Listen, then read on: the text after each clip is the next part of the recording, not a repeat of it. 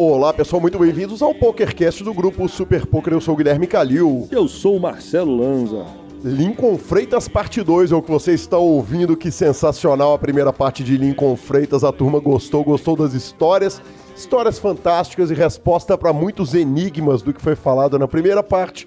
Aparecerão agora na, na, na parte 2. A gente começa lembrando que para ouvir um podcast tem todos os aplicativos de podcasts, tem o Spotify, tem o Deezer, tem até o YouTube nosso patrocinador, o Lucas Pegoraro Fichasnet, mudou de telefone, então atenção, novo telefone do Fichasnet, nos indique, nos dê cinco estrelas. Perguntas, participações, sugestões, promoções e comentários em geral. O nosso e-mail é pokercast.gruposuperpoker.com.br usando a hashtag SuperPokerCast nas redes sociais. O nosso Instagram, arroba Guicalil, arroba Lanzamaia. O nosso Twitter, arroba Guicalil, arroba Lanzamaia. O nosso telefone WhatsApp, grupo do Telegram, 31 97518 9609. 97518 9609. Aí você participa de, do grupo do Telegram com monstros como Marcos Sketch, o próprio Lincoln, é, nosso entrevistado dessa edição, o Danilo Rentinski é, enfim, todo mundo, até eu. Tá todo mundo lá, até, até Marcelo eu. Lanza eu, eu, estou voltando hoje. Exatamente. Inclusive, as minhas redes sociais, eu usei ela hoje. Eu usei bastante as redes sociais. Aí sim. Comecei a usar as redes sociais com uma frequência maior do que o comum. Vamos que vamos. Então, você viu minha tweetada horrível essa semana? Não. Porque eu comecei hoje, tá. não é essa semana. Num, num, momento de rara felicidade ou infelicidade, dependendo do lado que você olhar, eu disse: nem costumo twittar sobre futebol, mas se o cara fosse bom, ele não se chamava Mano de Los Hermanos. Jesus. é, por, é, por, isso que eu parei de usar as redes sociais. Obviamente, uma brincadeira relacionada ao Mano Menezes, que caiu do time do Cruzeiro. Marcelo Lanza, Triton? Restinho da Triton? Exatamente, cara. O restinho da Triton foi um torneio baratinho. É, o main event foi 100 mil libras. Não, não, mas agora é tudo né? barato. Né? Exatamente. Depois de um milhão de libras, tudo fica barato. Uh, quem ganhou foi o Wei Kim Yong Uh, ele puxou 2 milhões 592 mil libras. Libras, não é dólar, não. É libra. Torneio em Londres. É, o que aconteceu foi o seguinte, cara. É, foi o maior field da história da Triton e o Paul Fua, que é um dos que é o cofundador do da Triton, chegou no heads up contra o vencedor, que o filho do seu do seu parceiro de negócios, o Richard Young. Então, o, nessa mesa final terminou com o. Como é que fala um cara da Malásia? Malaio. Malaio? Que homem, velho. É porque você já teve por lá, né? Exatamente. Ah, cara, como. Meu Deus do céu. Que bala e que cultura. Parabéns.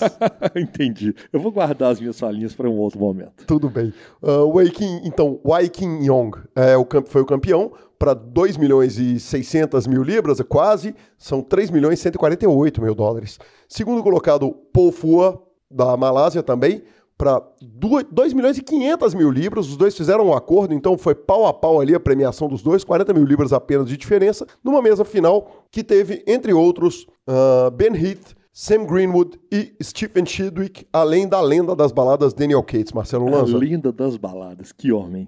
Próximo evento, 100 mil libras, short deck main event. Exatamente, Lanzinha. É, a gente brinca que o nome da turma de lá, daqueles lados, se parece, mas não é que os caras, não é que os nomes se parecem, não são os mesmos caras nos dois eventos de 100 mil libras. O grande campeão desse torneio foi ele, a lenda Justin Bonomo, é, puxou 2 milhões 670 mil libras, que são 3 milhões e 240 mil dólares aproximadamente. Segundo colocado, Wei Kim Young, ele mesmo, campeão do evento passado, puxou 1 milhão e 800 mil libras.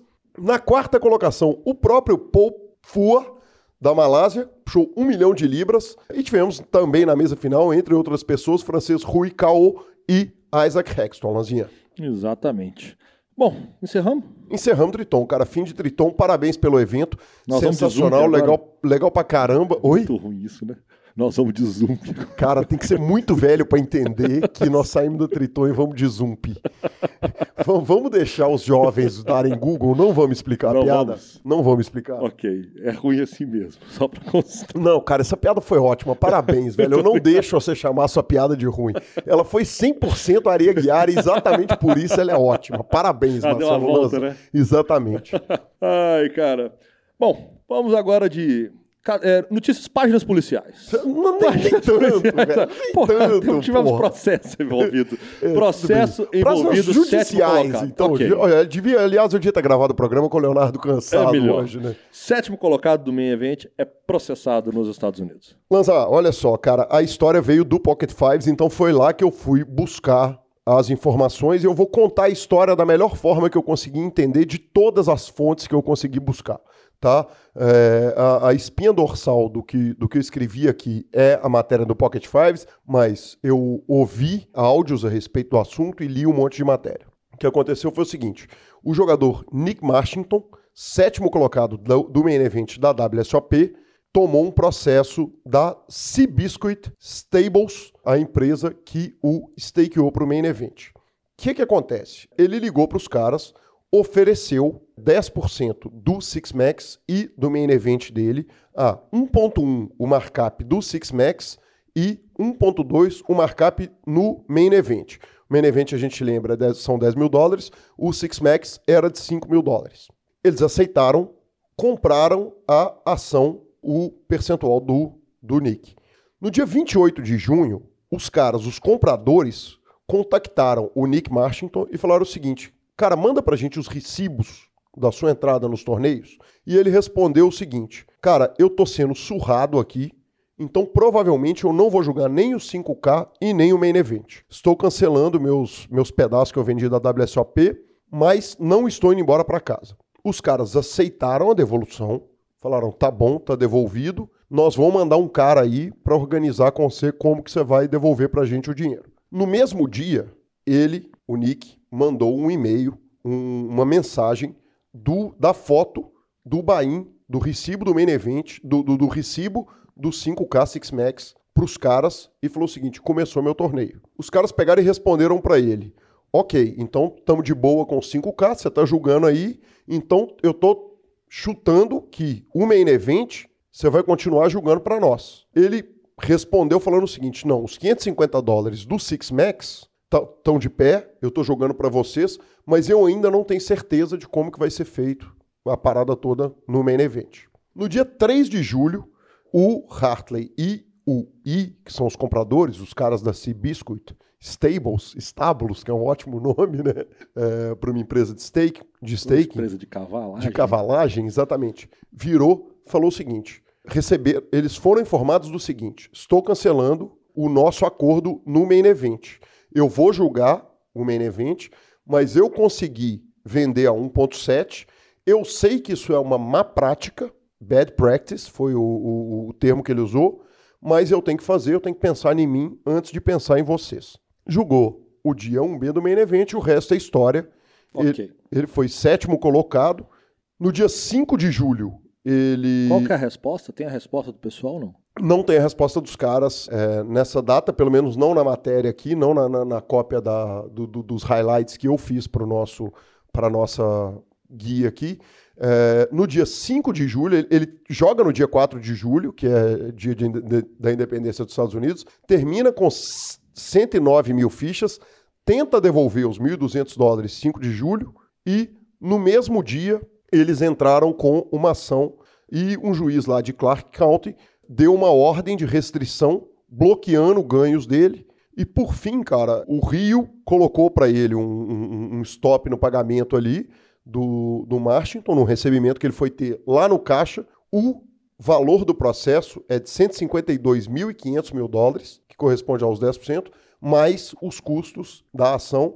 Lanzinha, Então, esse é o fim da história, cara. É, esse é o, o resumo geral do caso do Pocket Fives que foi ter, que teve acesso à ação e, a ação legal contra o Nick Marshington. Cara, é, enfim, quem quiser saber mais da história, a história tá no Super Poker, tá no Pocket Fives, tá no Flush Draw, tá em todos os, os- os outlets de mídia. Em primeiro lugar, eu queria que você comentasse a respeito do, do, do seu entendimento do direito de quem fez a ação. Quer dizer, os caras têm direito de acionar ele legalmente? Hum, não. Porque eu acho que isso é um, é um contrato verbal.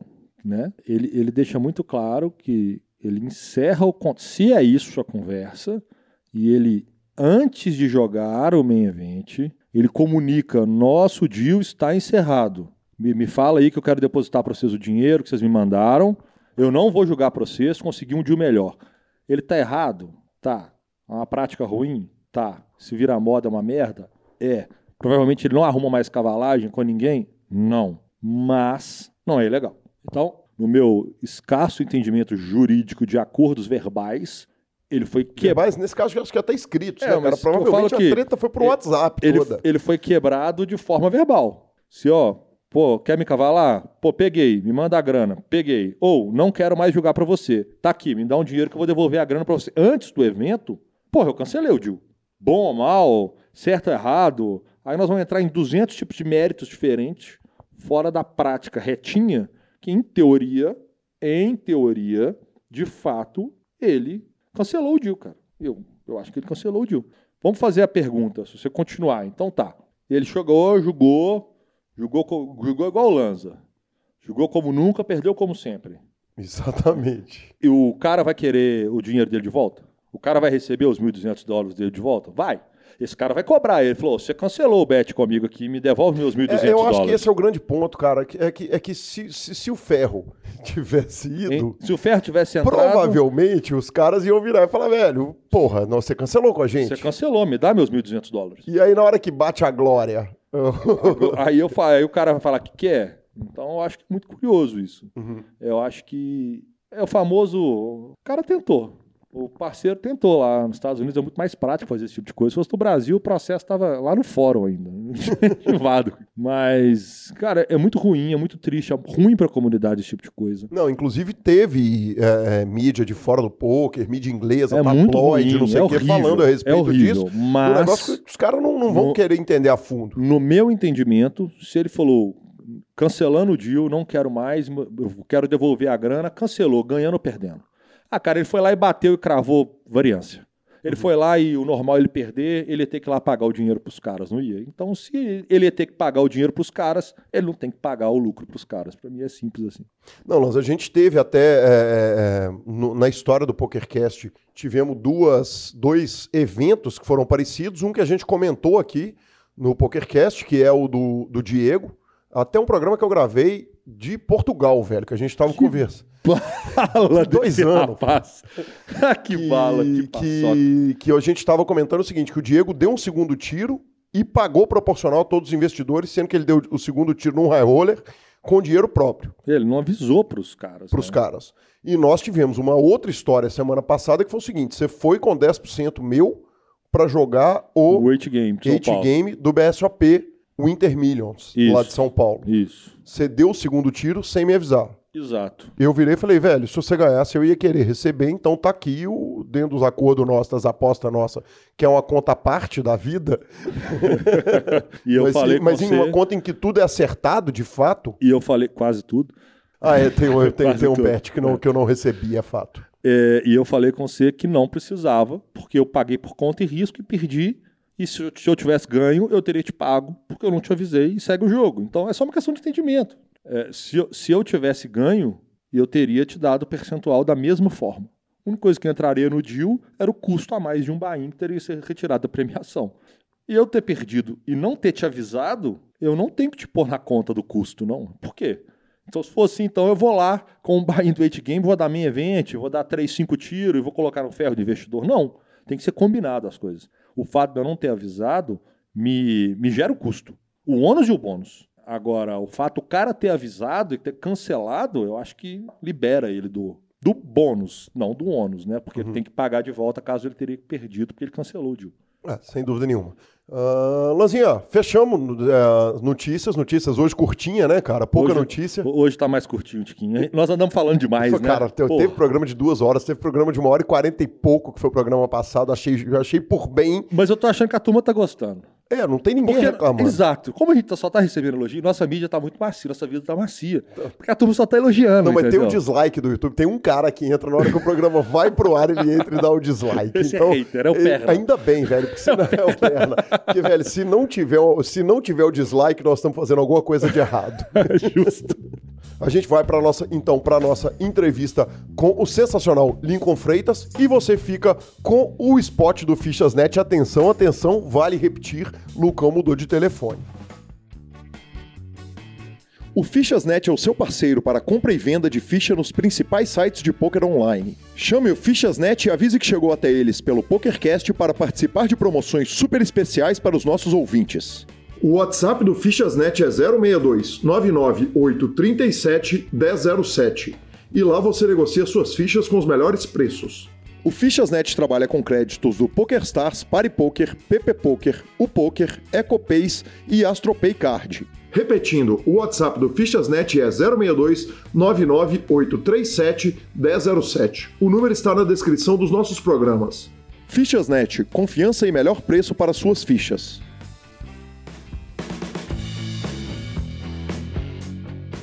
Lincoln, é, aí você falou o seguinte, que a gente estava falando dos pilares e, e nós paramos para entrar nesse assunto porque é um tópico super interessante, um tópico mágico e que, e que eu acho que é era importante demais a gente passar por essa, por a, pela questão da pressão da grana. O que mais que torna um cara apto a ser jogador profissional de poker além, você falou, gestão de banca, tilt, pressão da grana, parte técnica. O que mais que, que eu não estou enxergando de cara para que o cara precisa para ser um grande jogador de poker? Então, é, eu acho que são algumas coisas são relativas e pessoais, assim. Uhum. Ao, ao, meu ver, assim, o poker quando você tá jogando tem que ser encarado como esporte, esporte assim que eu falo, é não que não seja o que algumas pessoas não acham. Tem que ser assim aquele eu vou ganhar e não importa o que aconteça, tipo, hoje eu vou ganhar, hoje eu vou cravar um torneio, hoje eu vou fazer mesa final, sabe? Uhum. Tipo, a sua preparação diária tem que ser foda. Você tem que perder e tem que ir chorar na cama ali, sabe? Tem uhum. que tem que tipo não conseguir dormir, tem que, tipo, você tem que sair tiltado, quebrando o computador, passar meia hora tá estudando. Uhum. tipo, você não pode aceitar, sabe? Você não. Tipo, nadar um swing que você não pode fazer a barba, não pode cortar o cabelo. você tem que estar tá estudando, você tem que correr atrás. E na preparação, no estudo, quando você vai preparar sua carreira, você tem que pensar que, tipo, um dia não é nada, que você tem que buscar sempre o longo prazo, que que você tem que fazer ali todo dia que, e que, tipo, talvez você não vai ganhar os torneios mais legais. Uhum.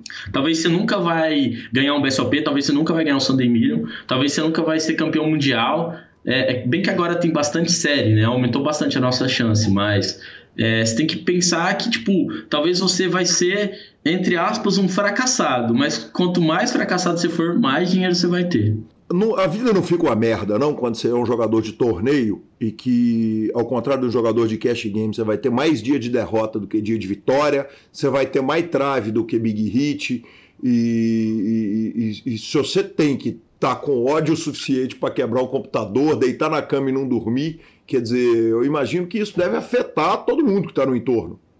Cara, é, é, é, muito chato isso. Eu acho que todo mundo sofre com downswing, todo mundo sofre com, com bad beat, assim, e todo mundo sabe como funciona. Uhum. Ninguém tá ali vivendo o jogo, é profissional e, e, não entende. Mas, assim, às vezes você tem dificuldade para isso. Uhum. É, é, tem, conheço muitas pessoas, tipo, são muito fodas, não é, dizem que não afetam nada, eu acho que um pouquinho afeta, mas eu, em mim afeta bastante. Eu já repensei muitas coisas, assim, tipo, por que que. Porque às vezes você perde tem um dia horrível, uma semana horrível, um mês horrível, não tem como você ser a pessoa mais legal do mundo que você quer, sabe? Talvez você vai dar uma patada numa pessoa que você mais ama, sabe? Talvez seu filho vai te chamar para brincar e você vai falar, putz, eu tô cansado, sabe? É, eu acho muito horrível trazer o poker pra vida, sabe? Eu acho que o poker tem que ficar ali, acabou, acabou. Uhum. Mas você tem, você tem que descobrir algum jeito de, de jogar fora isso, sabe? Tipo, seja acabando o grind tomando uma ducha, seja acabando o grind jogando CS, não sei, sabe? Você tem que fazer alguma coisa. Acaba o grind, tomar uma cerveja, ver um seriado. Você tem que fazer alguma coisa. Você tem que acabar isso e não descontar em ninguém. Isso é um problema seu com o trabalho e fica ali. Mas é muito difícil. Eu confesso que é muito difícil. Eu sofro com isso. E, cara, é muito bizarro isso, porque não é, foge do nosso alcance, na minha opinião. Uhum. É, eu sei que tem pessoas que são muito melhores que eu em tudo, principalmente na parte técnica e tal. E, cara, olha, olha que massa isso. Foi o ano passado. É, tava rolando a Power Fest. Eu não sei se foi WCUP Cup Power Fest, eu sei que era uma série muito importante, era setembro ou outubro, eu não lembro exatamente, eu, eu só lembro da Power Fest, sabe? Uhum. É, mas eu acho que era junto com o W Cup. Eu tava na, numa das maiores downswings da minha vida, eu tava muito tiltado. Uhum. E fazia muito tempo que eu não tiltava, e eu tava naquela época que eu pensava, cara, por que, que as pessoas ficam, ficam tiltadas com poker? Poker é uma delícia, poker é fácil. Tipo, fácil, de novo, não quero ser arrogante. Tipo, é, é, o cara que quer jogar poker, ele vai ter que estudar, ele vai ter que jogar. Eu tenho certeza que esse cara vai ganhar dinheiro. Eu não sei se ele pode viver disso. Eu não sei se ele é melhor que os outros ou não, mas o cara que estuda e que voluma, ele ganha dinheiro. Uhum. E, tipo, quando você toma bad beat, você não tem que se sentir azarado e nem ficar tiltado, porque você, tipo, você tem que meio que agradecer, porque de certa forma você ganhou dinheiro jogando a mão daquele jeito. Uhum. É muito fácil você não tiltar, é muito fácil você estar de boa. Mas, cara, você chega ali, faz uma mesa final top e fica em nono. Aí é muito engraçado isso. Às vezes eu tô, tipo, numa downstream de 50k, faço uma FT e muito foda, cai nona ali, ganho 10k, 12k, 20k e fico triste, sabe? Mas assim, nem sempre eu fico o cara mais chutado do mundo. Às vezes eu preciso daqueles 5 minutos ali, sabe? E de vez em quando meu pai tá aqui e tal. Ele, mas você premiou, mas você tem que comemorar e tal. Ele tá certo, sabe? Eu acho assim, ele não entende tudo que passa na minha cabeça, mas ele tá certo, mesmo sem saber exatamente. Ou ele sabe e a gente acha que não, né? Porque, pô, todo mundo tem dar swing em todos os trabalhos, né? Uhum, e, e, tipo, foi uma época muito difícil, muito difícil. Eu tava tiltado. Eu, eu ia jogar meio derrotado, assim. Uhum. E, cara, eu tava, eu tava com muita dor. Eu tava com muita dor, eu não conseguia ficar sentado. E fazia uns três dias que eu tava com muita dor. E eu, cara, e minha esposa vai, vai pro hospital, vai pro hospital. Eu, não, não vou, tá rolando sério e tal. Uhum. Aí eu cheguei no hospital, o cara falou, bicho, você vai ter que fazer cirurgia da apêndice. eu falei, puta, velho, faltava dois dias, três dias assim pro main event, assim, do Parfest, eu acho. Eu falei, cara, eu não vou, velho. não tem como e tal. Aí conversamos lá, ele ia fazer no mesmo dia, dois dias depois eu ia poder jogar. Eu ia perder, tipo, dois dias. Uhum. E, e foi numa quarta-feira, o Palmeiras ia jogar a Copa do Brasil à noite, eu fiquei bem tiltado, assim, e tal. Eu fui lá, fiz a cirurgia, passou dois dias, eu fui grindar, eu cravei um evento da Powerfest. Uhum.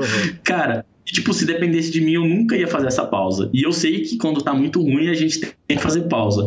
E foi uma pausa obrigatória, assim, e que foi a coisa mais massa, assim, sabe? Mudou o ambiente. Eu fiquei dois dias de boa, cheguei, fui jogar, cravei um torneio. Uhum. Porra, que legal. Que Muito legal. massa. É, lá da primeira parte ainda, porque agora a gente já está na segunda semana de Lincoln Freitas e você contou uma história que se eu não voltar nela, os nossos ouvintes vão me bater. Se bem que nesse caso eles vão me bater porque eles têm você ali no grupo do, do Telegram, para quem quiser entrar, 31975189609, mas nem todo mundo está no grupo, nem todo mundo usa Telegram que é o seguinte, e aí eu tinha 30% de um cara que vai faz quarto lugar, ou sei lá, no BSOP, arruma 250 mil reais e some com o meu dinheiro.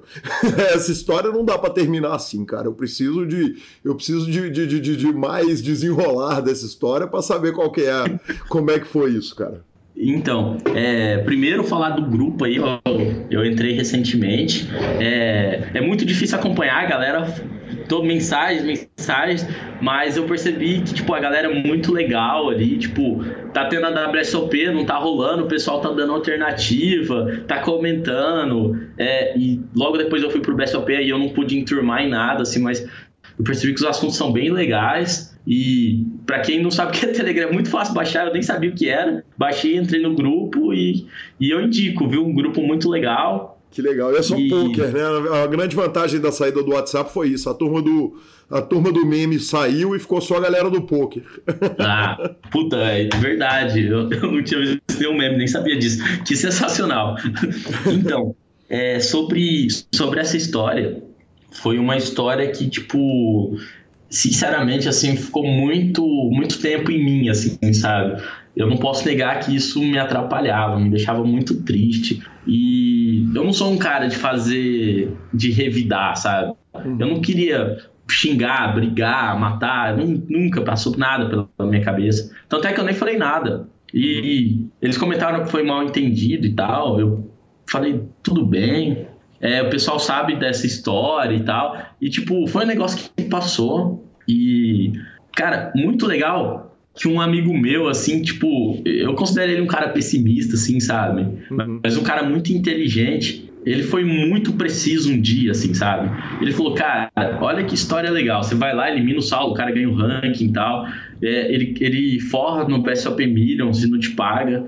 Passa um tempo, você e o Saulo é sócio, o Saulo crava o BSOP Millions. Uhum. Não tem como terminar melhor essa história, sabe? Não, não, tem como, assim, tipo, não tem justiça melhor que essa, sabe? Sem Cara, isso que passou. o que, que foi a história? Você pode contar ou te incomoda falar a respeito?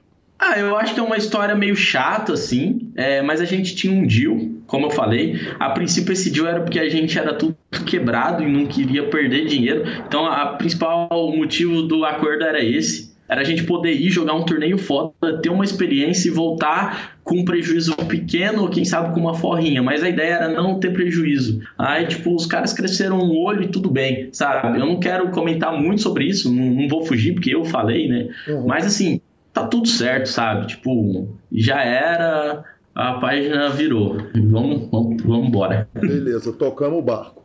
É, uma coisa que me chama atenção no seu, no seu Instagram, principalmente, é o seguinte: você contou que teve a época do clube que era a bebedeira, que era a porção, que era balada segunda, terça e quarta, porque sábado já não tinha balada, porque tinha, porque domingo era dia de grind, mas eu vejo o Lincoln como um cara de família e filhos, ouço o cachorro latindo no fundo, ouço a criança passando pela, pela sala da entrevista, quer dizer, é, é, é o Lincoln hoje não é mais o, o, cara da balada, ele virou um cara de família e me parece que isso é muito aflorado em você, que está muito enfiado no você, a, a, vida familiar, esposa, filho e, e, etc. Eu queria que você falasse um pouco a respeito disso. Afinal de contas, é ela que sofre quando, quando o tio te bate e o computador voa para a parede. Cara, muito legal. É, às vezes a gente entra num assunto ali, acaba falando de uma coisa e, e esquecendo de coisas mais importantes, né? Tipo, eu, eu, eu, eu, me diverti muito durante a minha vida, sabe? Eu bebi bastante, fiz muitos amigos e tal. Mas assim, o que mais a gente fazia mesmo era festa em casa, em república. Eu sempre gostei muito dos meus amigos, assim. Tipo, eu sempre tive os melhores amigos, sabe? Uhum. E eu, eu gosto muito disso. para mim, eles são família e tal. Eu sempre fui um, um, cara de família, assim, também. Tipo, eu sou muito grudado na minha família, eu amo demais eles. Hoje, meu pai joga poker, todo dia ele joga quatro city goals ali com uma latinha de escola do lado. É, a minha mãe fica do lado torcendo para ele. Quando ele sai um pouco, ela vai lá e joga um spin goal. o meu irmão começou a grindar comigo, ele vem todo domingo aqui, tá começando agora. A minha irmã, ela não estuda, não, não, não, não joga porque também ela não tem tempo, ela faz faculdade de medicina, então ia ser bem difícil para ela. A minha esposa, eu conheci ela muito por causa do poker. Só que ela não gosta muito, até porque, cara, pensa na minha vida, sabe? Tipo, o dia inteiro poker, sabe? É, quando eu não tô jogando, eu tô conversando com o solo de poker. Quando a gente tá conversando, é reunião com não sei quem. Uhum. E, cara, é muito poker, é muito poker, então eu respeito ela. Eu acho que é, é, é pra ela é muito, muito poker, sabe? Uhum. É, ela me apoia, tudo mais, assim e tal, mas eu alivio para ela um pouco. A gente se conheceu numa, num barzinho aqui da minha cidade. É, um amigo meu que joga no, no Fritz também, ele era amigo dela, levou ela. E foi, foi uma coisa muito engraçada, assim, sabe? Eu vou falar isso para ela ficar com vergonha. Porque se não for Cara... pra queimar quem a gente ama, a gente nem, nem nascia, né? Cara, eu sou muito ela, ela é muito parceira de, de zoação, assim e tal. Foi um dia muito legal. É, a gente tava bebendo lá e tal. Aí é uma dela, uma dela pegou convidou ela para ir no bar e tal. Aí a gente conversando ali e tal, ela viu que eu tava com uma camiseta de poker, a cidade pequena aqui, né, e tal. Ela quis dar uma impressionada em mim e falou assim: "Ah, diz que aqui na cidade tem um cara muito foda, né, e tal". Eu: "Ah, é, quem é lá? Um tal de Lincoln". eu comecei a dar risada já. Uma delas falou: Ah, ele é o Lincoln e tal. eu usou ela até hoje disso. e foi muito engraçado. Ela estava fazendo matemática na FMS aqui e ela ia fazer um trabalho de poker. E Aí eu ajudei ela, dei umas dicas para ela, foi muito massa, assim. Ela me chamou para jogar poker com os amigos dela. E, tipo, como eu te falei, eu não gosto de. Não me divirto mais, mas, tipo, eu olhei para ela, assim, eu já tava gostando dela e a gente acabou jogando. É, a gente fez heads up, eu deixei ela ganhar. Não sei se ela lembra disso, mas eu deixei. eu tenho certeza que se eu perguntar para ela, ela vai falar: deixou nada, jantei ele. é, né? Tá parecendo que eu perdi, tô querendo pôr desculpa. É, ela ganhou mesmo, me honrou. e aí a gente já pegou, foi tudo planejado. Três meses depois ela tava grávida. um planejamento muito bem feito. Então, foi, aconteceu mesmo, mas, cara, foi muito legal. A gente se conheceu, a gente tipo, se conectou muito, a gente já tava conversando para morar junto. E, cara, foi um negócio muito legal, porque, sinceramente, se fosse para mim planejar, eu ia enrolar o máximo que eu pudesse. Hoje, com certeza, eu não teria nenhum filho se fosse por planejamento. Foi muito legal, foi uma época muito difícil. Nessa época que eu tava entrando por Forbet ainda, quando eu descobri que ela tava grávida, eu fiquei louco, porque eu não tinha muita grana e tal, eu tinha que correr atrás e tal. E foi muito difícil conseguir comprar tudo e tal. Foi na época que eu descobri por que, que demora nove meses, uhum. que é um tempo ali pra você arrumar uma grana. pra crescer o make roll, pra fazer o big hit. e, e foi engraçado que ela tava grávida, assim, de. Já tava assim, tipo, sete, oito meses, assim, tava bem próximo dele nascer, que é o Thomas. Eu tava numa retinha final do, do Phase, de 11 dólares. É, esse torneio nem existe mais, mas pagava, tipo assim, coisa de 15 mil dólares. E, cara, ia cair como uma luva, assim. Era uma FT que, querendo ou não, eu tava um pouco nervoso. Ela começou a assistir, ela começou a passar mal, ela teve que ir para outro lugar, assim. E, e, acho que foi por isso que ela não gosta muito de assistir, ela fica muito nervosa, sabe? Uhum. E, cara, foi muito legal, deu tudo certo, graças a Deus, assim.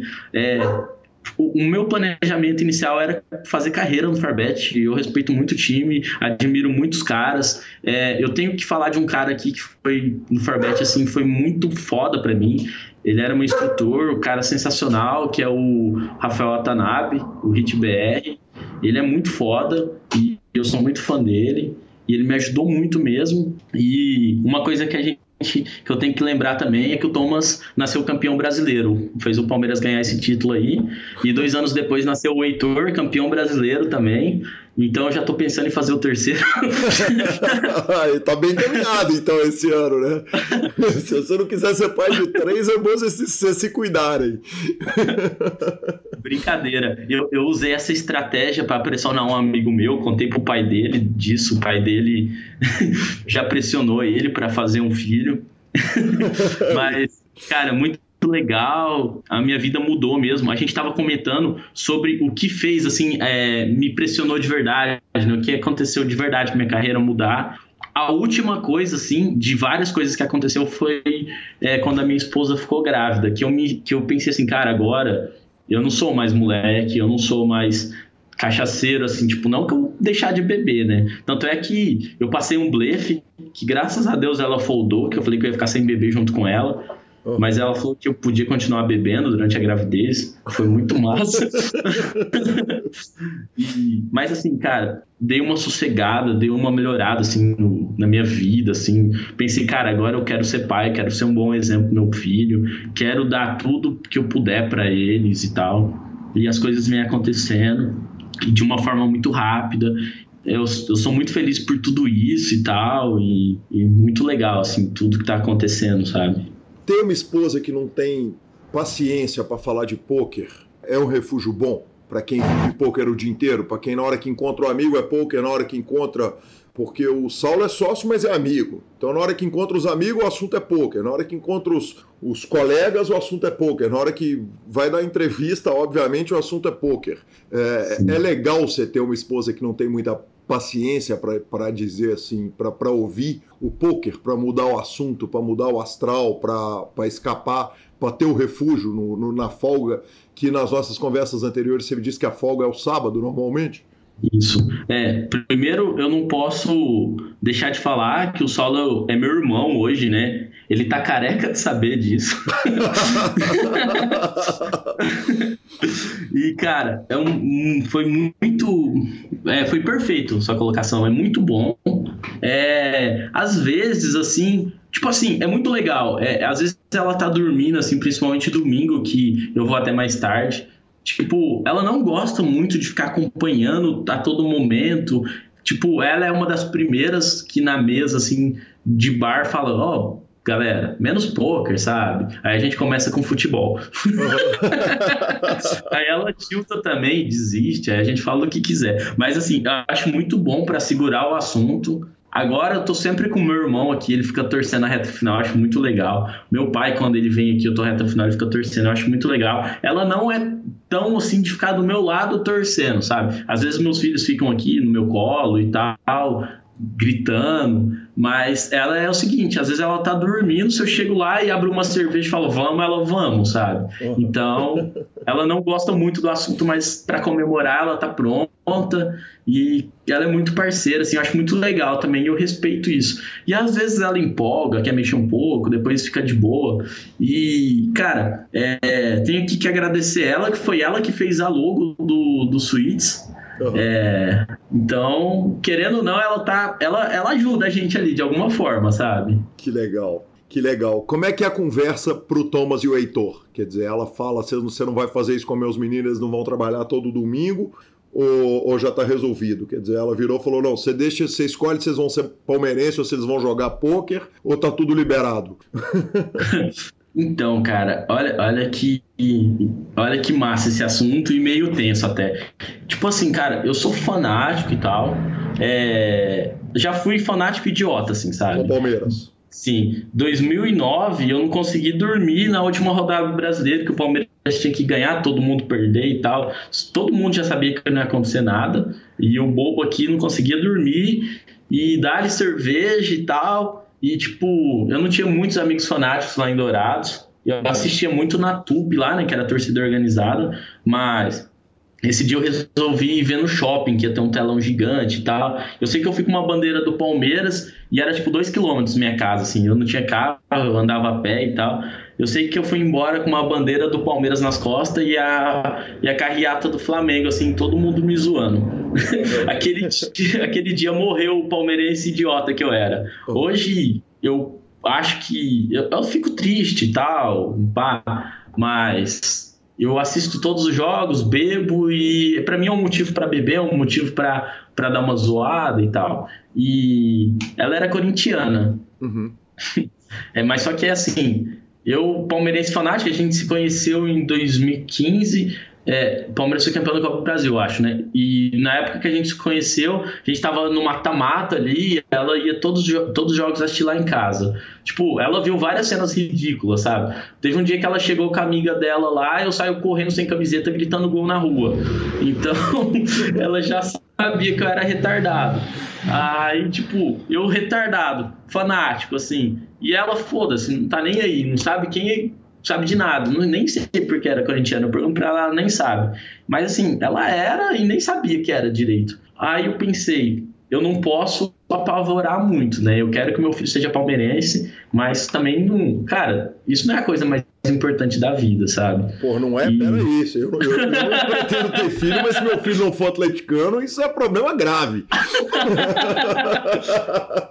Então, só que eu não sei, eu não sei se eu tô sendo muito falso, se eu acho, eu acho que é a melhor estratégia pra gente conseguir o que a gente quer. então, eu usei essa estratégia. Ah, tudo bem, você que sabe, tal. Só sei que, cara, tava tudo encaminhado. Ela tinha comprado um, um body do Palmeiras, assim. Tava lindo, sabe? Aí um dia a gente vai assistir Palmeiras e Corinthians e o Palmeiras tá ganhando o Corinthians a minha mãe começa a zoar o Corinthians. Começa a zoar mesmo. Meu pai e minha mãe são palmeirenses também. Começa a zoar, zoar, zoar. Aí ela tilta e fala assim: Eu sou corintiana, vocês têm que me respeitar. E vai pro quarto. Eu falo, cara, deu, cara. Certeza que ela agora não vai, não vai aceitar isso tão fácil. Aí fiquei triste pra caralho e tal. Aí passou um pouco, ela veio e falou assim: Não, seus filhos vão ser palmeirense e tal, e, e eu sou palmeirense agora. Daqui para frente eu sou palmeirense. Porra, eu falei, ah, eu falei, eu não acreditei, né? Venceu. Nossa, graças a Deus. Hoje a gente sofre tudo junto aqui. ah, que legal. É, uma coisa, já que estamos no assunto futebol, eu, na, na quarta-feira a gente estava conversando, eu estava chegando no estádio Atlético Botafogo, você falou, vai me desculpar aí, mas o Botafogo precisa beliscar essa, porque eu tenho um bet que eu vou arrumar 100k. Caralho, o malandro aposta alto pra cacete. Tem, tem, a fissura, quer dizer, da aposta esportiva, tem o, o tesão, é, é, é constante na sua vida? Então, é, é, cara, no começo, assim, e tal, eu não gostava muito dessas coisas, assim, relacionadas a azar, assim, roleta, mega sena, aposta e tal. Eu sei que aposta é um negócio que dá pra aí, estudar. Né, inclusive. Desculpa, eu não entendi. Vocês estão perto do cassino aí, inclusive, né? É, então, aqui para mim nem tão perto, mas a gente foi várias vezes, sabe? Todos os torneios a gente ia, agora a gente nem tá indo tanto assim, mas a gente ia muito mesmo. E, inclusive, é, foi o Saulo que me fisgou na roleta. E passa um pouco na hora que eu tô viciadaço na roleta ele para. Eu não entendo isso, cara. mas, mas eu tô de boa também. Eu não gosto muito, muito tipo de, desses tipos de apostas, mas, cara, a roleta ela é foda, né? Quando você tá começando, seus números batem, né? cara, no BSOP lá da Argentina esse ano teve, uma, teve um, um dia, cara, que foi a coisa mais engraçada do mundo. Tá eu e o Tony, que ajuda a gente no marketing e tal, nosso parceiro em várias coisas, assim. É um cara muito foda. E deu dinner break, assim, eu já tinha comido ele também. Eu falei, ah, bicho, vamos tomar um chopp, vamos fazer alguma coisa. Aí eu sei que a gente tava 100 dólares. Tipo, tinha 12 dólares, assim. Aí ele falou, ah, bicho, mas lá é tudo em dólar, não sei o que, não sei o que, a gente sacar e tal, não sei o que. Falei, ah, bicho, vamos apostar na roleta que ganha um chopp, né? Cada um pega um chopp. Nós coloca no 13, né? Óbvio, tem que ser no 13. Legal, afinal de contas. 13. Aí eu sei que nós arrumamos um dinheiro lá que no outro dia a gente já devolveu. Só faltava não, né? já, já desanimei com, com isso e tal. E, mas, cara, aposta esportiva, eu tô gostando muito. E, cara, essa aposta eu mesmo te falei, né? Não tinha como dar certo.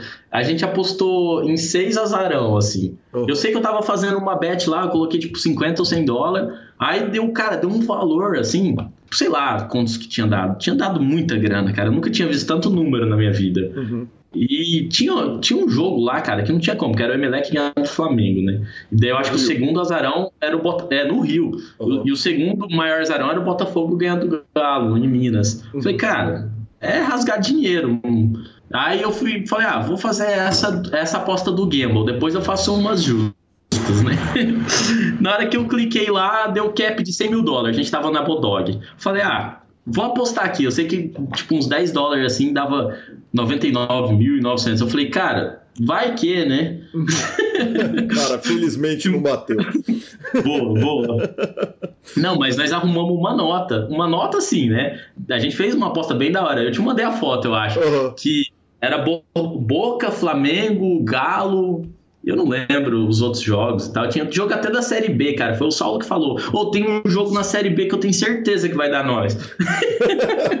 eu não sei como que ele achou, cara. Era tipo Atlético Goianiense e Operário, não sei da onde. Cara, não, não acostume, porque isso é regulado do PokerCast, viu, cara? Essa irritada eu ter certeza que esse jogo vai bater, eu já vi mil vezes.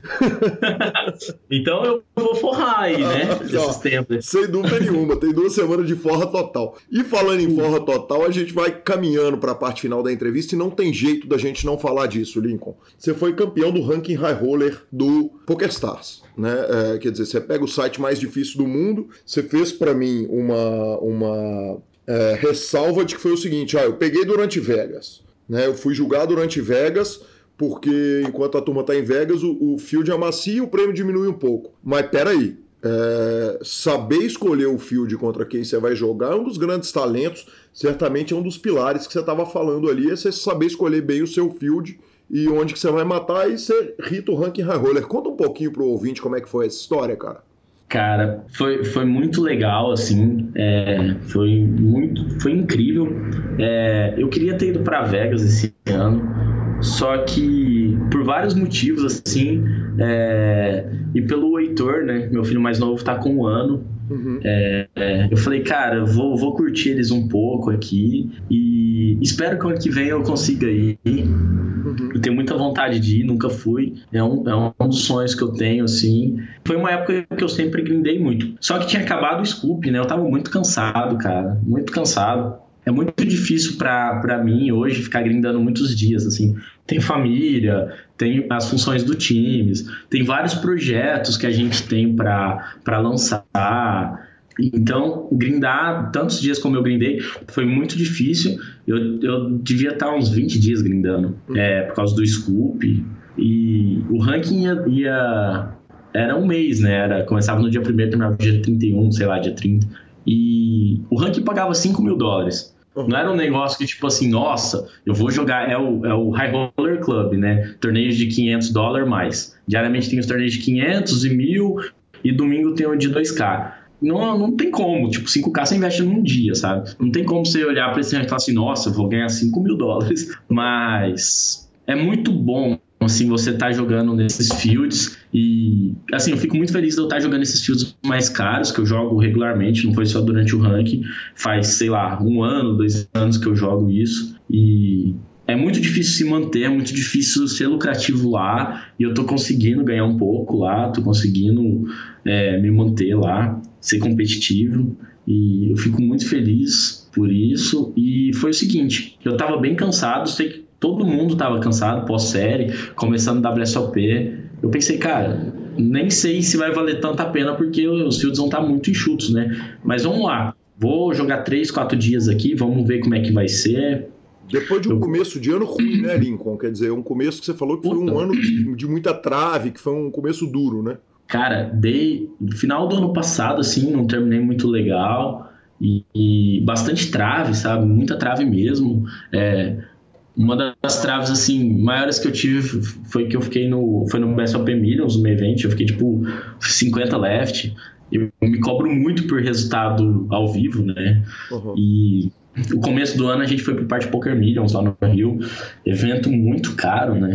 Joguei dois eventos ou três eventos de 10k uhum. e dólar, né? Então é muito caro. Lá eu consegui ser o semi-bolha do main event. Isso não é nada legal. No high roller de 10k eu, era 12, 14 assim pro ITM, era, era 12 ou 14 assim no ITM. Eu sei que 20 left tava eu e Saulo na mesma mesa jogando com, com a gringaiada lá, os reg. E nós dois tipo 50, 60 blinds. Falei, cara, vai ser histórico isso, né? Vamos fazer mesa final e os caralho. Aí, na hora que eu planejei tudo, ele caiu, passou dois minutos, eu caí. Isso me lembra muito do jogo que eu tenho certeza que eu vou ganhar da Série B. Certeza é muito difícil dar certo, né? Ô Lincoln, você tem esse tesão específico com ranking, com essa. Com, com, com, a glória, quer dizer, o ranking, o ser o campeão da série, ser. É, é, é, é tá na frente, você tem esse gosto? Cara, assim, vou ser muito sincero, é, eu acho isso muito legal. Não tem como eu falar assim, eu não tô nem aí, hum, mas assim, isso não é o meu foco total, assim, o, o que eu mais olhei para esse ranking e tava falando desde o começo que eu queria disputar era assim, de estar tá jogando contra os melhores do mundo e saber que eu posso jogar contra eles e que eu posso ganhar deles, sabe? Uhum. Não sei se isso é por ego mesmo, ou se é por afirmação, porque, cara, não tem como você, assim, ser muito bom, ou achar muito bom e querer jogar torneios muito caros sem resultado, sabe? Uhum. Você precisa.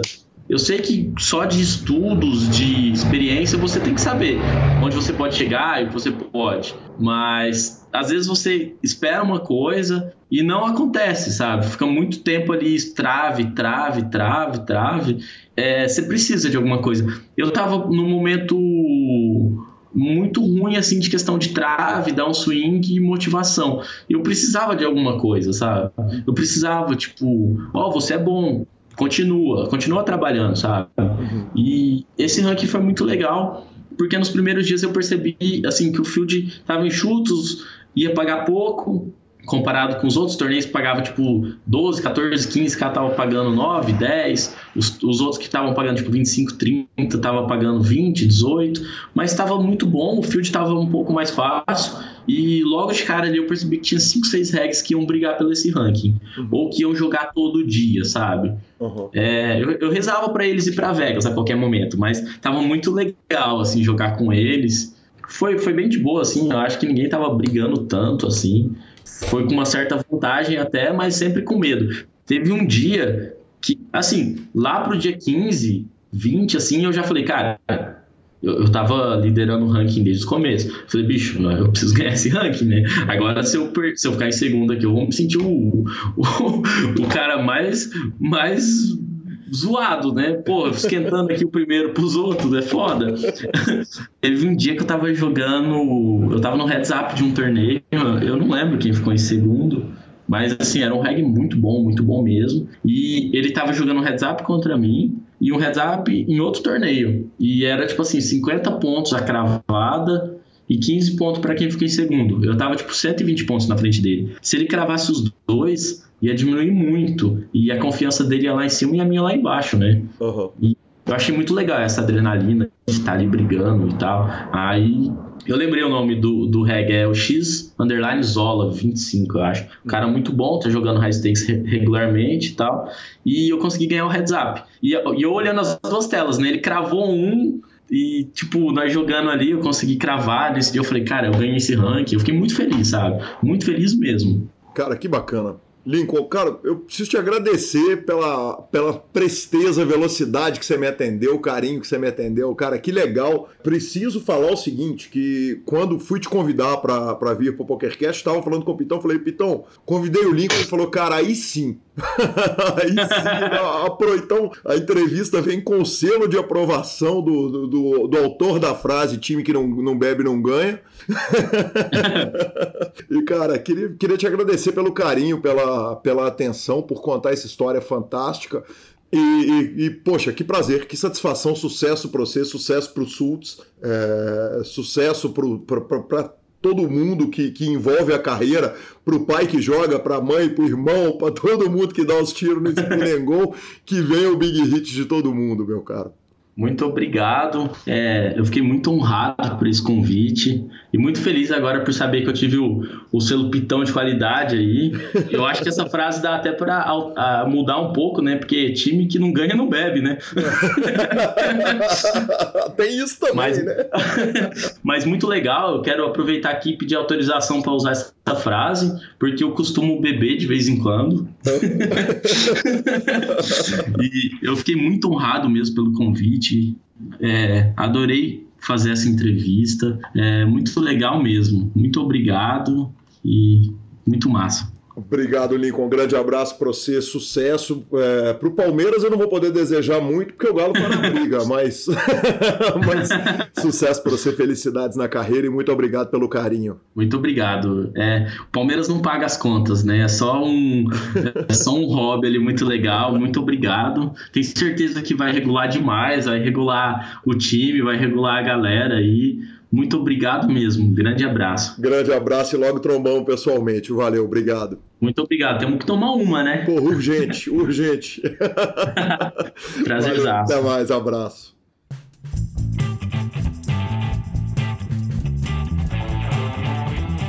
Sensacional, hein, vovô? Sensacional, cara. Que, que, homem, que, que, cara legal, que cara gente fina. Troquei que... ideia hoje com ele no Instagram. Ah, ele é gente fina demais. Que cara legal, cara. Foda mesmo. Em apostas esportivas, você fez algum bet, velho? Deixa eu te contar uma coisa. Eu, eu fiz uma então, aposta idiota essa vou, semana, eu velho. Vou, vou mandar breaking news. Ah. Breaking news, aguardem e verão. Logo, logo, teremos um quadro decente de apostas esportivas no programa. Então tá, que não é minha aposta imbecil, né? Não, você ainda vai me contar ela. Tá. Mas está, eu estou acabando de formatar o quadro, já estamos em negociações avançadas para formatar ele bonitinho, soltar um quadro legal, onde a gente vai falar um pouco mais da cultura da aposta esportiva. Nós vamos explicar os termos de aposta esportiva para quem está querendo começar. É, muita gente tem muita dificuldade entre mercados europeus, mercados asiáticos, menos meio, menos um e meio. Eu vou, toda semana, eu vou trazer um pouquinho de explicação para todo mundo e no final nós vamos dar duas, três dicas de aposta para quem gosta E eu acho que vai ser um trabalho que vai ficar legal. Então aguardem que nos próximos programas esse filho irá nascer. Que homem, meu Deus do céu. Cara, Agora conte minha idiotice. olha só, velho, eu tenho um bolão que é um bolão Survivor. E você vai escolhendo um time por rodada no Campeonato Brasileiro. Na hora que o seu time. Na rodada seguinte você tem que trocar o time. Então, por exemplo, o Pa- o Palmeiras tá voando. Você não pode escolher o Palmeiras Você duas vezes. uma vez o Palmeiras em todas as rodadas. Em todas as Você rodadas. vai eliminando os E vai times. eliminando. À medida, e, e- e toda rodada tem uma barbada. Toda. Toda rodada tem uma barbada. O problema é na hora que sobrar. É, o problema é que eu já CSA, tinha escolhido o Grêmio, o Normal. Atlético, o Palmeiras, o Flamengo. O... Cara, eu tinha As escolhido- barbadas. É, eu tinha escolhido as barbadas toda, velho. E o único jogo que tava mais. Ah, já tinha escolhido inclusive o Fluminense. Aí rolou o seguinte, cara. Sobrou um Vasco e CSA lá no, no, no Rio. Eu falei, cara, eu não quero pegar esse jogo. Não, Mas é Vasco. Mas não dá, Vasco. não tem jeito, velho. Mas, mas cara, eu olhei ali e não, não tinha Não, escape. era Vasco. Teve Va- que ser Vasco. Vascão, Vascão deixou a... Professor deixou a turma triste. Aí o que, que rolou, velho? Eu peguei o Vasco. O Vasco foi e atolou. Só que esse era um bolão que ele não é tão baratinho assim. E eu e o, o, o Charlene, que joga comigo, perdemos. Sim, o apelido de Charlene é por causa do Família Dinossauro. e ficou o senhor Eduardo Calil vivo no bolão Pelo Grêmio. pelo Grêmio. Aí a Chape foi lá e pré-errou neles. Cara, o que, que eu fiz? Eu fui lá e atolei no Grêmio. Falei, cara, vou defender, porque o Dudu vai ganhar esse bolão Você, você sozinho. conseguiu perder duas vezes? Não, não, não consegui perder Uma duas você vezes. empatou, né? Não, no bolão eu ganhei. Você dividiu por três. Eu dividi por três o bolão, mas aí, cara, eu tinha postado 100 reais pra ganhar 30 no Grêmio, então meu lucro foi um cabelinho, velho, foi irrisório. Parabéns. Parabéns. Obrigado. Mas, diga-se de passagem, com todas as análises feitas, era jogo sim para com uma garantia razoável de eles falam que se você pudesse dividir o seu grau de confiabilidade em apostas em cinco pontos, era jogo de três a quatro pontos. Tanto Sim. do Vasco quanto do Grêmio. Só que Exatamente. deu ruim, né? Deu ruim, Aí você entra na variância do futebol brasileiro. É, exatamente. Do futebol mundial, né, cara? Futebol, Mas é o futebol negócio muito brasileiro, mas o futebol brasileiro, ele historicamente ele é mais equilibrado que os outros países do mundo, porque aonde você tem lá é, na, numa Espanha que você tem dois, às vezes três times que vão ganhar, na Alemanha, o Brasil tem uma variância muito maior, apesar de se estar mostrando que temos chance de ter um Palmeiras e Flamengo ad um eterno durante um tempo aí pelos super elencos, mas tá lá o Santos correndo por trás, não deixando os caras, então o futebol brasileiro tem um pouquinho mais de dessa variação mesmo. É, foi bizarro, velho. Eu sei que eu caí duro Mas e... parabéns. É, é, bicho, por quê, né, velho? Por Parabéns. Ai, ai. Marcelo Lanza, é, a gente incentiva sempre, chegamos na nossa sessão de redes sociais, É importante falar que ela chama redes sociais. redes não sociais, chama mais exatamente, não chama mais e-mails, até porque ninguém manda e-mail, mas se mandar eu leio, hein? Sim. É. O, cara, temos áudio do ouvinte. Áudio de ouvinte. Áudio de ouvinte. Isso, e o áudio do ouvinte foi sensacional. Manda ver, Marce- Marcelo Lanza. É, boa tarde, Calil, tudo bem? Eu, eu escuto o podcast que o Sketch indicou lá do Dono da Verdade. E ele começou uma série esses tempos atrás aí, muito massa, que eu acho que você pode fazer uma entrevista assim. Ele, a série que ele começou é Fracasso Cast.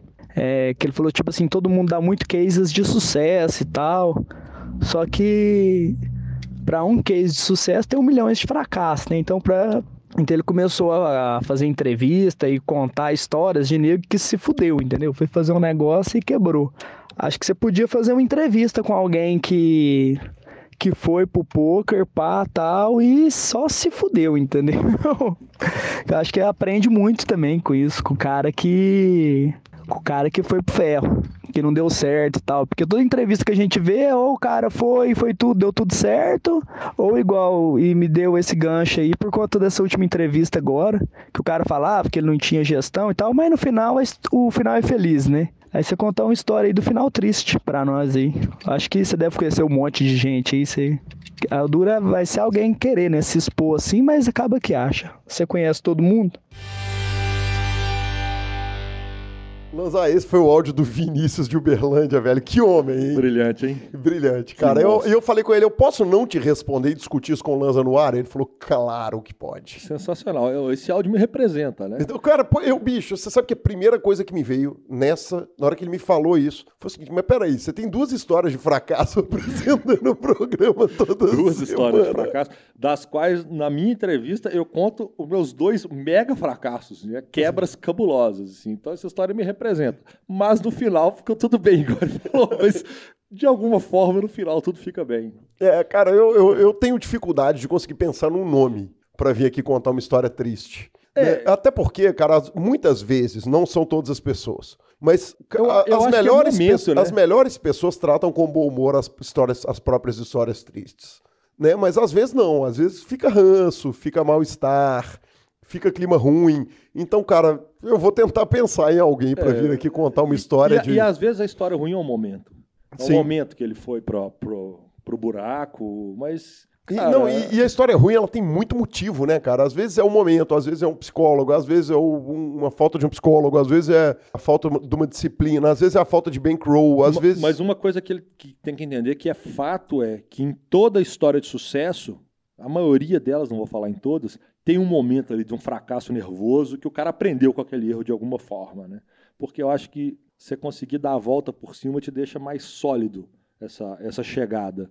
E quando você chega a primeira vez, às vezes você dá uma deslumbrada que é meio nervoso. E é mais fácil de cair, viu? E vou te falar, dói pra caralho.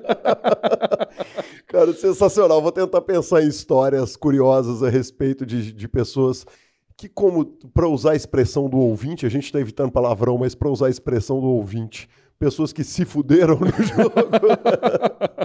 Isso eu consegui lembrar, é de lembrar Como de alguém diria- que trata isso com bom diria- humor e leveza, nós Como- vamos trazer. De como diria o o já falecido Boechat, tirem as crianças do carro. Exatamente. Soltem os palavrões e voltem com as crianças para o carro. Exatamente. Lanzinha, agradecer ao povo querido que nos instagramou. É, primeiro a Joana Forte, cara. Ela meteu o PokerCast lá no Instagram. Cara, lá vem duas palestras minhas lá no Cefet. Exatamente. Uh, dia 13 de setembro eu tenho uma palestra sobre poker e negócios. Eu achei até que você estava na palestra, mas eu vi que é com o Marcelo e eu não sei se você tá ou se você não tá. Eu Ainda não cabe sei. ser discutido. Eu não sei. São coisas que Leonardo Cansado organiza né, pela vida dele. E no dia 20 de setembro, uma semana depois, temos a palestra que nós fizemos lá na faculdade do RIT, que eu não vou repetir o nome da faculdade, porque eu não vou falar errado de novo. Mas eu acho que o Marcelo que está na palestra com você sou eu. Não, não é não. É o A Marcelo, Gabi me mandou isso. é o Marcelo da concorrente. Não tem concorrente, temos. Temos o concorrente, Temos temos a revista concorrente, exatamente. Temos o nosso presidente da federação, Exato. É, esse é o Marcelo da, da Poker e Negócios. E o Marcelo Lanza é o da Poker e Vida, que nós vamos fazer no dia 20 de setembro, lá no Cefet, a mesma palestra que nós fizemos na faculdade do Rit Gomes, que eu não vou repetir, porque, Motivos óbvios. por motivos óbvios, eu já errei 17 vezes o nome e não vou errar mais uma vez. Um grande abraço pro Matheus Stoffel, que curtiu o Reverb All Stars, ouviu a dica cultural, foi lá ouvir a banda, tive longas discussões a respeito da filosofia de surf music com ele. By the way, só para poder falar, nós estamos sabendo bem. E- Você vê que eu tô focado e travado, assim, sabendo de tudo, que eu tenho a palestra que eu não tenho. Eu acho que eu tenho mais um. Mas tá longe pra cacete ainda, né? Mas Parabéns. Isso, parabéns, Marcelo Lanza. E não, e provavelmente você vai ser convidado para Poker e Negócios, porque no momento o senhor é um bem-sucedido empresário de poker, já que tem ouvinte querendo ouvir história triste, né? Quem sabe a gente conta histórias felizes também. Muito obrigado, senhor. E não só eu, pelo jeito. E Marcelo Lanza, temos comentários no YouTube, né, cara? Temos comentários no YouTube e nego falando de Campari. É, Isso não exatamente. existe. Cara, sensacional. Mau gosto, o mau gosto impera na humanidade. Cara, na minha opinião, o único mau gosto disso aí é a pessoa ouvir pelo YouTube e comentar por lá, em vez de comentar no nosso grupo, ou no nosso, tele, no nosso Telegram, ou no nosso WhatsApp pessoal. Cara, o Rafael Alvarenga escreveu o seguinte: Campara é da hora, Lanza. Lincoln me representa aqui no final do estado de São Paulo, Jales. Muito feliz de ouvir ele no PokerCast. Cara, eu não entendi por que, o Lincoln representa ele em Jales, São Paulo, visto que. Ah, cara, o final do estado de São Paulo tá, faz divisa com Mato Grosso. Entendi. Ok. O Tom Lena também mandou, é, é, escreveu lá que acompanhava esse podcast desde os primeiros episódios, mais ou menos 2007 2008, com Urubu, Rodrigo Seiji e tal. Fico feliz de assistir hoje a entrevista com meu conterrâneo Lincoln. Parabéns. Cara, bem-vindo, cara. Ouvintes das antigas são sempre bem-vindos. E por último, velho, um comentário do Cris Salgão 17, que ele devia estar muito louco porque eu não entendi nada. Ele só escreveu o seguinte: mais de uma hora e nenhum jogo. E segue o jogo. Você conseguiu entender? Eu não sei se, se ele tá reclamando que o PokerCast não teve jogo nenhum, ou se a gente fala que o PokerCast regula a conta, ele tava jogando, ouvindo e ele não pegou jogo nenhum. Ah, pode ser, hein? É Será? isso, hein? Ele tava ouvindo há mais de uma hora e não pegou nenhum jogo julgando. É justo ele ter Pode... falado isso. É, não entendi nada, cara. Vai entender. Mas ele tem que falar que o PokerCast ele regula a conta, mas o que regula mesmo é ser citado. É verdade. Agora ele foi citado, vai pegar jogo. Exato. Fala com o, o, o Cris Salgão, faz um favor pra mim. Agora que você estiver ouvindo esse programa sendo citado, você me conta se você vai pegar jogo. Exatamente. Finalização? Finalização, superpoker.com.br, tudo sobre poker no Brasil e no mundo, onde tem poker, o Super Poker está na aba de clubes, a guia de clubes do Brasil, na aba de vídeos e no YouTube, transmissões ao vivo dos maiores torneios do mundo, análises técnicas, programas de humor, entrevistas icônicas e, claro, o PokerCast. Revistaflop.com.br, a sua revista de poker há mais de uma década contando as grandes histórias do, do poker.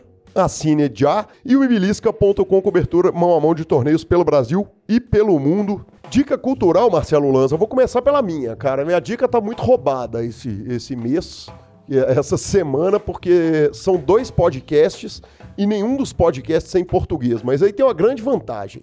É, o primeiro é o It's a Pixies podcast, que é sobre a banda Pixies. Então é pra turma que gosta do rock barulhento, é, de bandas feito Pixies. Foi uma série de 12 partes, ela tá na sétima parte essa semana.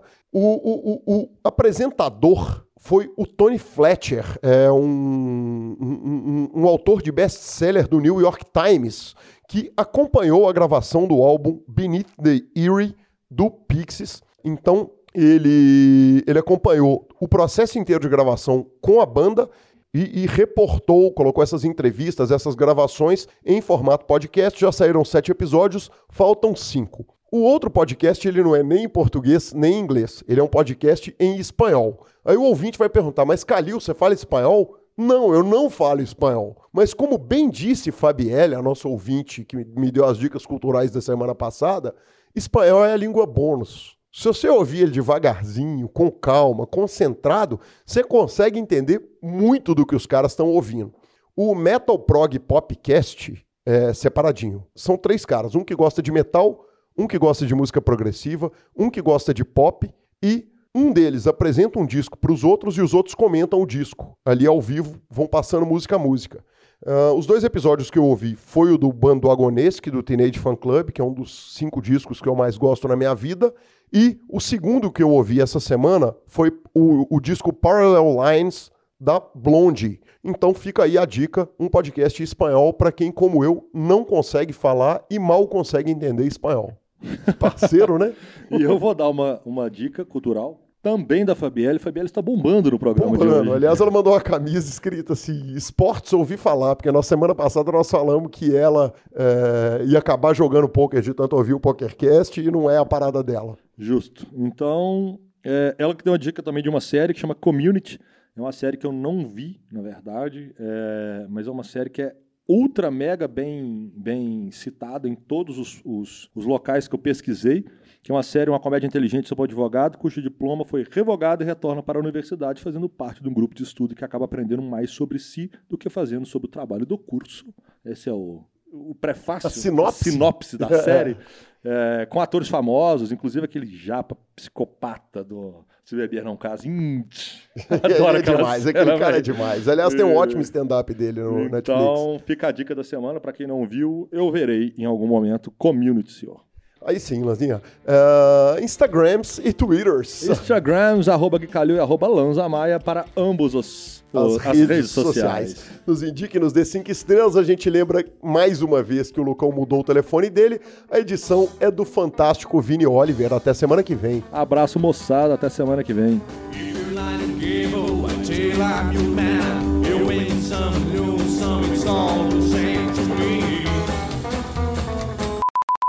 A gente vai então indo para nossa entrevista. Perguntas, participações, torcida do Calil, sugestões, promoções e comentários em geral. Nosso e-mail é pokercast.gruposuperpoker.com.br gruposuperpoker.com.br Peraí, volta lá. Perguntas, sugestões. Faça em torcida, né? Bonitinho. Acho muito mais legal com a torcida.